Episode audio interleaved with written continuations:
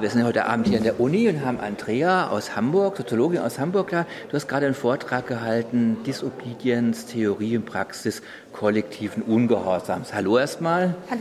Es ging viel um dies, also Disobedience, übersetzt Ungehorsam.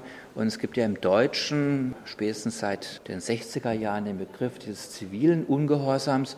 Wenn sich Mensch jetzt erstmal dem Begriff so ganz unbefangen nähert, kann Mensch sich wundern, zivil, zivil als Gegensatz zu militärisch oder zu militant oder zivil als aus der Zivilgesellschaft kommend. Und Ungehorsam, Ungehorsam gegenüber was und wem und in Abgrenzung zu Militanz wieder oder zu Verbrechen oder zu Staatstreue. Also wie würdest du jetzt so diesen Begriff fühlen? Ja, du hast schon äh, das Wesentliche des Begriffes angesprochen, nämlich, äh, dass er nicht eindeutig dass er nicht eindeutig zu definieren ist, sondern ähm, es ganz unterschiedliche Verständnisse davon gibt, äh, was darunter gefasst wird und dass das eben meines Erachtens auch ganz stark diesen Begriff ausmacht. Das ist eben kein analytischer, sondern ganz klar ein politischer Begriff, der eben auch jeweils strategisch eingesetzt wird.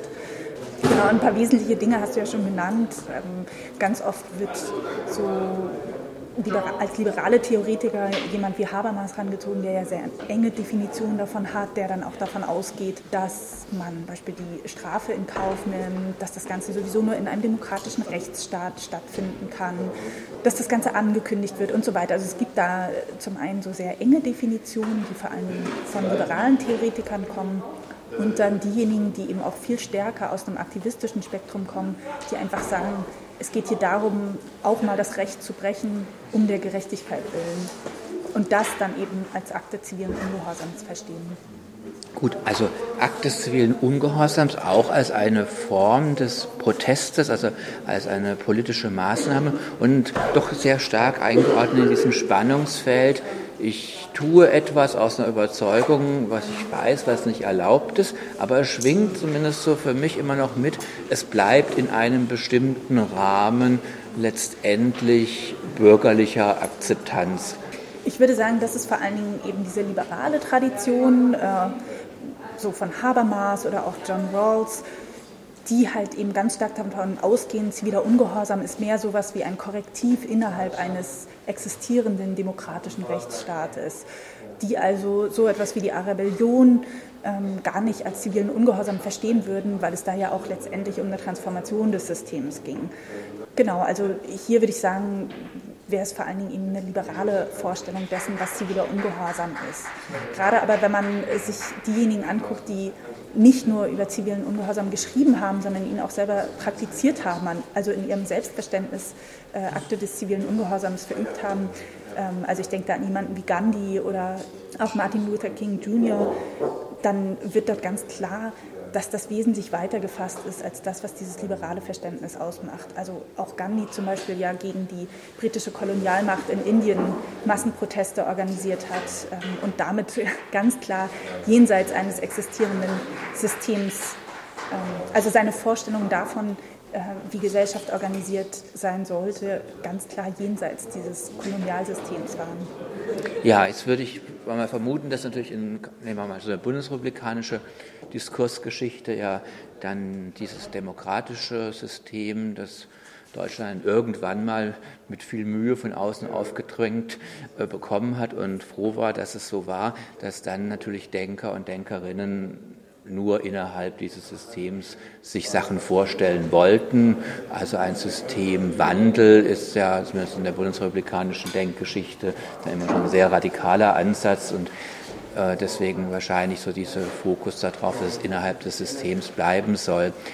Aber so innerhalb von der aktivistischen Denkweise war ja auch schon früh bei den 68ern zum Beispiel diese Überlegung, okay, rein demonstrieren bringt uns nicht so viel weiter mit unseren politischen Forderungen.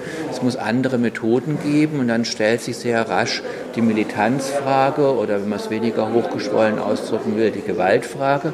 Wie würdest du da also diesen Begriff einordnen? Ist das so ein ja, taktisch geschickter Versuch, so ein Spektrum zu umreißen, ohne sich festzulegen?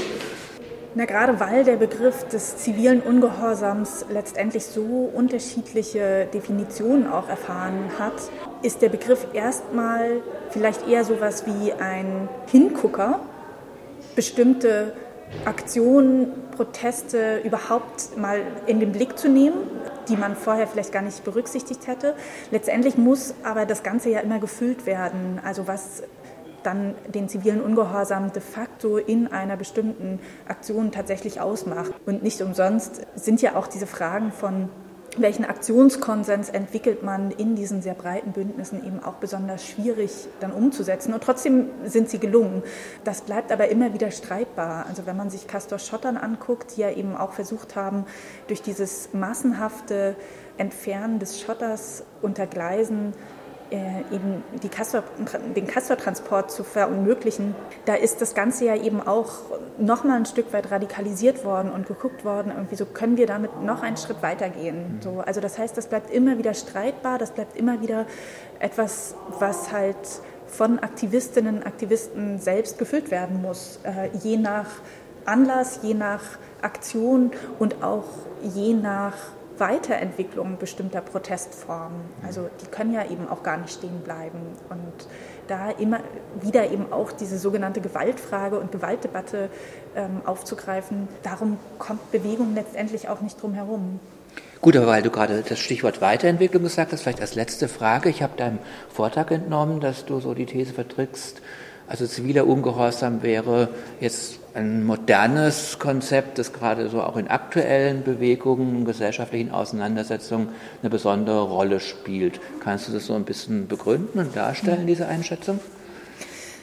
Also genau genommen ist ziviler Ungehorsam ja überhaupt kein neues Konzept, sondern äh, merkwürdigerweise ein ganz altes, was aber, oder andersrum, ist nicht merkwürdigerweise ein ganz altes, sondern es ist ein ganz altes, was merkwürdigerweise wieder aufgegriffen wird seit den 2000ern. Also ich sehe das vor allen Dingen seit den Massenblockaden in Heiligendamm von Block G8, die sich explizit auf den Begriff des zivilen Ungehorsams bezogen haben. Das war zu dem Zeitpunkt was relativ Neues innerhalb linker Bewegungen in Deutschland. Also ich habe mich ja jetzt auch sehr stark auf den deutschsprachigen Raum bezogen. Und da ist einfach auffällig, dass insbesondere jetzt auch quasi Teile sozialer Bewegungen diesen Begriff verwenden, die vorher diesen Begriff einfach nie verwendet haben, schon allein wegen dieses Zusatzes zivil. Also was ich meine, ist, dass insbesondere aus Kontexten der undogmatischen radikalen Linken dieser Begriff verwendet worden ist, um eben auch stärkere Bündnisfähigkeit herzustellen und auch nochmal anders anzudocken an andere politische Bewegungen und zu gucken, haben wir einen Minimalkonsens und können wir weiter im Streit bleiben und uns miteinander auch nicht nur im Diskurs, sondern auch in der Praxis weiterentwickeln. Und das sehe ich als neues Phänomen. Der Begriff selber ist einfach sehr alt, der kommt aus dem 19. Jahrhundert und ist äh, so über das 20. Jahrhundert auch in ganz unterschiedlichen Kontexten angewandt worden. Genau, besonders finde ich eben seit den 2000ern diese Verwendung seitens ja, undogmatischer radikaler Linker, also insbesondere interventionistische Linke, aber auch den Vorläufern der interventionistischen Linken bei Block G8. Vielen Dank, Andrea. Ich glaube, unsere HörerInnen haben jetzt mal so einen Grobeindruck zu dem Begriff bekommen. Wenn Mensch jetzt sich weiter informieren wollte, hast du oder hat da irgendjemand was publiziert, wo eine Internetseite oder irgendwas, was zu kaufen wäre? Also ich habe selber mal äh, einen Artikel geschrieben, äh, Heft aus Politik und Zeitgeschichte, wo ich das versuche ein Stück weit zu systematisieren. Das ist über die Bundeszentrale kostenlos als PDF abrufbar und das ist vielleicht irgendwie ein recht einfacher Zugang, um auch nochmal äh, so Verweise zu weiterer Literatur zu finden. Da gibt es mittlerweile wirklich relativ viel. Es gibt auch einen neuen Sammelband, der ebenfalls als PDF bei der, ich glaube, Rosa-Luxemburg-Stiftung herunterladbar ist, der letztendlich ein Stück weit auf einen Kongress zurückgeht in Dresden 2012, der sich eben auch mit diesen Fragen, was heißt ziviler Ungehorsam heute, beschäftigt. Das wären vielleicht so zwei Literaturhinweise, wo man dann einfach weiter gucken kann nach weiterer Literatur und die beide kostenlos im Netz verfügbar sind. Gut, vielen Dank, Andrea. Gerne.